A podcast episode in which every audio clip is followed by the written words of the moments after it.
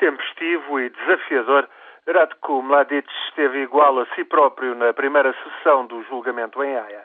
Aos 70 anos, ainda se orgulha dos seus feitos nas guerras da década de 90.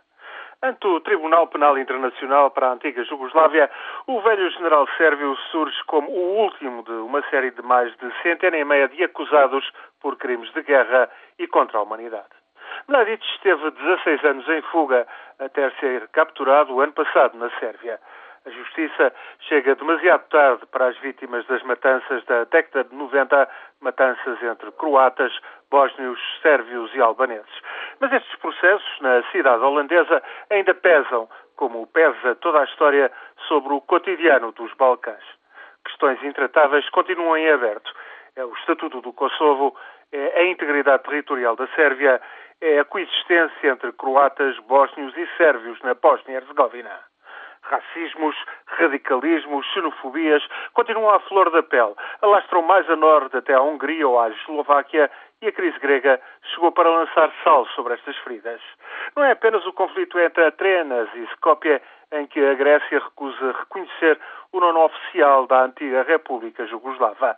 Todos em Atenas acusam a Macedónia de pretensões sobre territórios que a Grécia conquistou no princípio do século XX.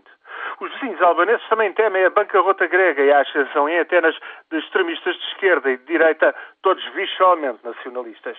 Na Turquia, preparam-se para nova roda de confrontos com Atenas, a começar pelo contencioso em torno da dividida ilha de Chipre.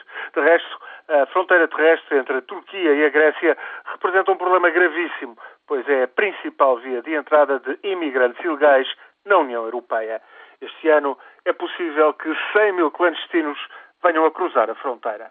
O acordo de Schengen para livre circulação é assim posto em causa. Para mais, a implosão grega dificultará a integração de outros Estados dos Balcãs na União Europeia e vai representar um grande fator de destabilização no sudeste do continente.